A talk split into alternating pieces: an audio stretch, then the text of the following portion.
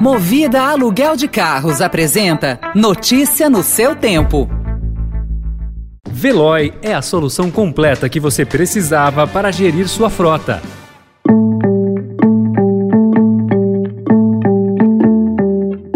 Olá, seja bem-vindo, seja bem-vinda. Começa agora mais uma edição do Notícia no seu Tempo. Esse podcast é produzido pela equipe de jornalismo do Estadão para você ouvir em poucos minutos as principais informações do jornal. Entre os destaques de hoje, governo reduz preço de ônibus escolar em licitação e TCU embarga resultado. Planalto cogita mudar rito de assembleia na Petrobras para ganhar tempo. E a proposta de europeus de veto a carvão russo, mais o apelo de Zelensky por ação na ONU. Esses são alguns dos assuntos que você confere nesta quarta-feira, 6 de abril de 2022. Estadão apresenta Notícia no seu tempo.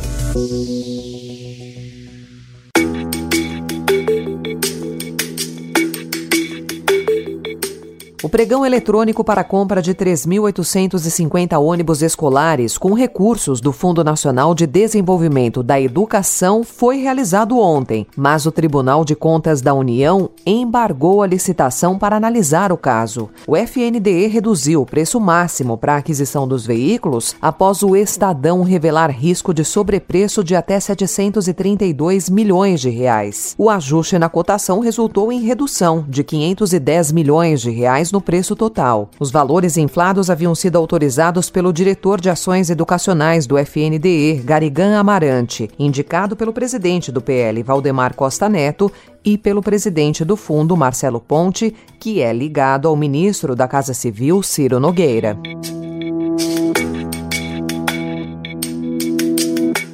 E o pastor Arilto perguntou, ele disse, prefeito, você sabe muito bem como funciona, né? O Brasil é muito grande, nós temos mais de 5.600 municípios. Não dá para ajudar todos os municípios. Ele falou, mas eu consigo te ajudar. É, você assina o ofício, eu já coloco no sistema e em contrapartida você deposita 40 mil reais é, na conta da igreja evangélica. Você vai só dar uma contribuição aqui para a igreja. Você compra aí umas bíblias dele aí que está vendendo para construir a sede nova da igreja já tá bom, tá ajudando aí a igreja, tá, tá, tá bom demais. E eu falei, mas quanto que, que é essa Bíblia quanto que seria? Quantos, quantas Bíblias seriam? Não, compra aí umas mil Bíblias. Falei, qual o valor delas? A 50 reais. E ele falou rapidamente, disse, olha, você vai me arrumar os 15 mil para mim protocolar as suas demandas e depois que o recurso já estiver empenhado, você, como a sua região é região de mineração, você vai me trazer um quilo de ouro.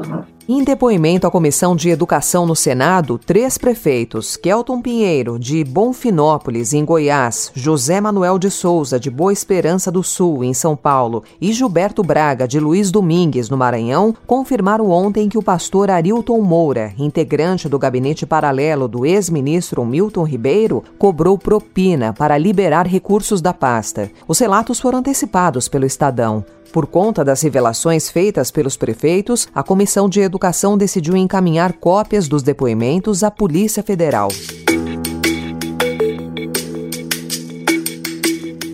Com dificuldade para encontrar um novo nome para assumir a principal cadeira executiva da Petrobras depois da desistência de Adriano Pires, em razão da inconformidade com as normas da estatal, o governo colocou na mesa estratégias para conseguir ganhar tempo e mitigar a crise de governança na qual mergulhou a empresa. Uma das opções que vem ganhando força seria tirar da pauta da Assembleia a votação do novo conselho da administração, votando apenas as demais matérias. Essa possibilidade envolve a permanência do general Joaquim Silva e Luna por mais tempo no comando da estatal. Até o momento, no entanto, nenhuma decisão foi tomada e as buscas por um nome seguem paralelamente.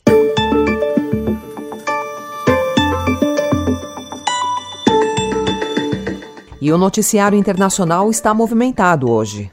Russia is waging a cruel and ruthless war, not only against Ukraine's brave troops, but also against its civilian population. These atrocities cannot and will not be left unanswered. A presidente da Comissão Europeia, Ursula von der Leyen, declarou que as atrocidades cometidas pela Rússia contra a Ucrânia não podem e não ficarão sem resposta. A Comissão Europeia propôs ontem novas sanções à Rússia, incluindo a proibição da importação de carvão e da entrada de navios russos em portos da União Europeia. As medidas devem ser aprovadas por todos os 27 membros do bloco. O gás e o petróleo, que são vitais para muitos países europeus, não serão incluídos no novo pacote. Ми маємо справу з державою, яка перетворює право вето у Раді безпеки ООН на право смерті, яка підриває всю архітектуру глобальної безпеки. E em um duro discurso na ONU, o presidente da Ucrânia, Volodymyr Zelensky, chamou ontem a Rússia de criminosa de guerra e pediu que o país seja julgado por massacre de civis em Buchi, nos arredores de Kiev. Zelensky comparou os atos a crimes nazistas na Segunda Guerra e pediu que a ONU retire o poder de veto dos russos no Conselho de Segurança.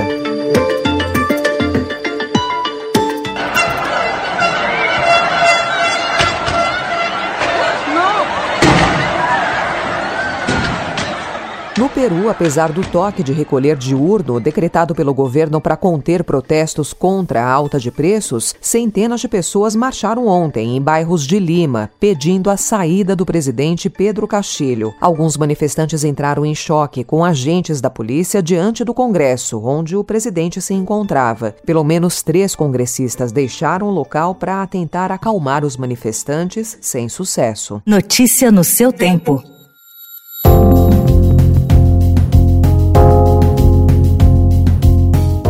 Na zona oeste de São Paulo, moradores dos bairros Perdizes e Pompeia relataram ao Estadão problemas de saúde em razão do barulho de geradores, sirenes, apitos, caminhões e guindastes 24 horas por dia para as obras de ampliação da linha 6 laranja do metrô. Os vizinhos alegam não conseguir dormir e pedem pelo fim do terceiro turno das obras. A concessionária responsável informou cumprir a regulamentação referente aos níveis de emissão sonora e não deu previsão de término para o turno da madrugada. Já a Secretaria de Transportes Metropolitanos afirmou que a concessionária deve seguir a legislação e as boas práticas referentes aos níveis de barulho. A entrega do novo ramal está prevista para 2025.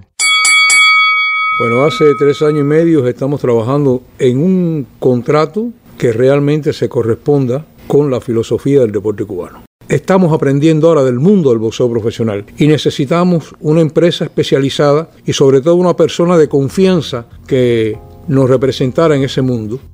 O presidente da Federação Cubana de Boxe, Alberto Puig, anunciou o retorno do boxe cubano ao profissionalismo. Puig revelou o acordo com a empresa Golden Ring Promotions após uma análise de mais de três anos, e o primeiro evento deverá ser em maio, no México, com os pugilistas do país disputando lutas de até seis rounds. A transmissão será da ESPN americana. Com isso, lendas na nobre arte olímpica deverão se apresentar pelo mundo e disputar títulos. O governo cubano afirmou que os lutadores vão treinar na capital, Havana.